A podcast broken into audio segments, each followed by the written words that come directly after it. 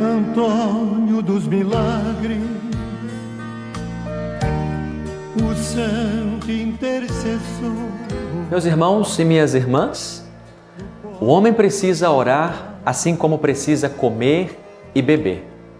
É reconhecendo esta necessidade, a exemplo de Santo Antônio, mestre e modelo da oração, que nós iremos iniciar este quarto dia de nossa trezena. Em nome do Pai, e do Filho, e do Espírito Santo. Amém. O que é prioritário em sua vida? Quanto tempo você gasta por dia com suas prioridades? Santo Antônio tinha a oração como algo prioritário afirma que o homem precisa orar da mesma forma que precisa comer e beber. Sabia que o melhor modo de conversar com Deus era por meio da oração, porque rezar nada mais é do que falar com Deus de maneira íntima e familiar. Os momentos de nossa vida terrena devem ser marcados pela oração, sempre. Ao acordarmos, ao iniciarmos as tarefas do dia, ao nos alimentarmos, ao iniciarmos uma viagem, ao nos deitarmos, enfim. Santo Antônio é um exemplo de homem orante. Ele nos diz: tenham sempre Deus em teus corações. Tenham-no sempre diante de vós. Onde está o olho, aí estará teu coração. Por isso é importante levarmos sinais que nos lembram a presença de Deus em casa, no carro, no bolso, na bolsa, no ambiente de trabalho.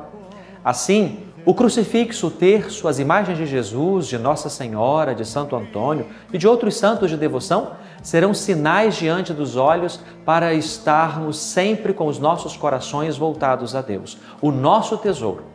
Assim ele permanecerá em nossos corações.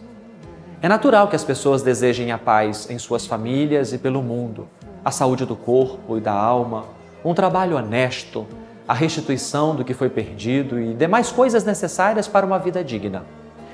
É na oração que buscamos tudo isso. É nela que encontraremos a suavidade da dureza nas adversidades, das tribulações e do cansaço. E Santo Antônio nos ensina que a verdadeira oração se faz com a mente, com as mãos e com o coração. Não cessa de rezar quem não cessa de obrar bem. Por isso, uma oração que agrada a Deus é aquela que nos leva a amar o próximo como a nós mesmos, que nos leva a partilhar com quem não tem ou tem menos do que nós, a pedirmos e darmos o perdão, como Jesus nos ensina na oração do Pai Nosso. O perdão liberta não apenas quem é perdoado, mas também a quem perdoa, possibilitando uma maior intimidade com Deus, que é a fonte de toda misericórdia. Também não devemos nos esquecer que, através da oração, não somente pedimos, mas também agradecemos os dons e as graças que recebemos de Deus todos os dias.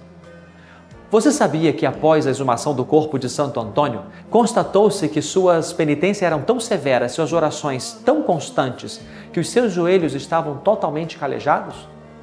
Marcas do amor de alguém que se ajoelhava para rezar pelo próximo, seja pedindo por sua conversão ou por uma necessidade temporal.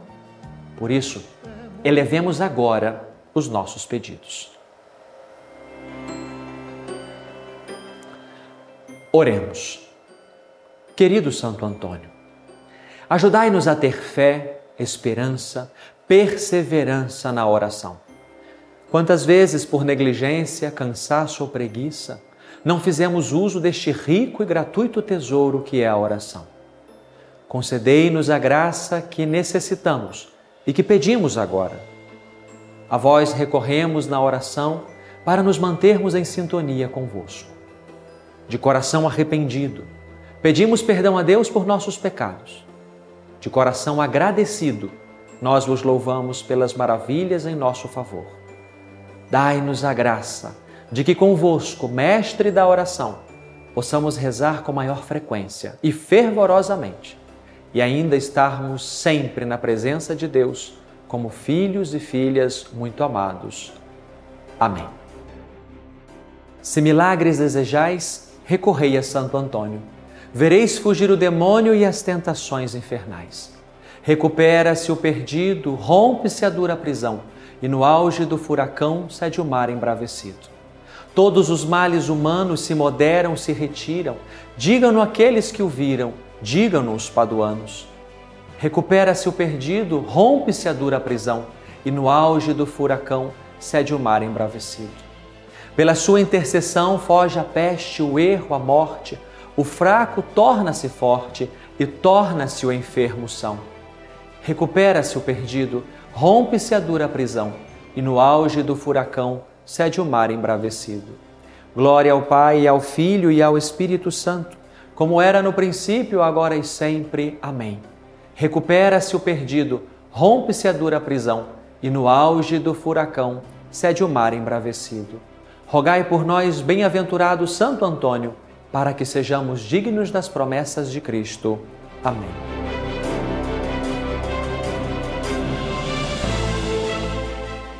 O Senhor esteja convosco, Ele está no meio de nós.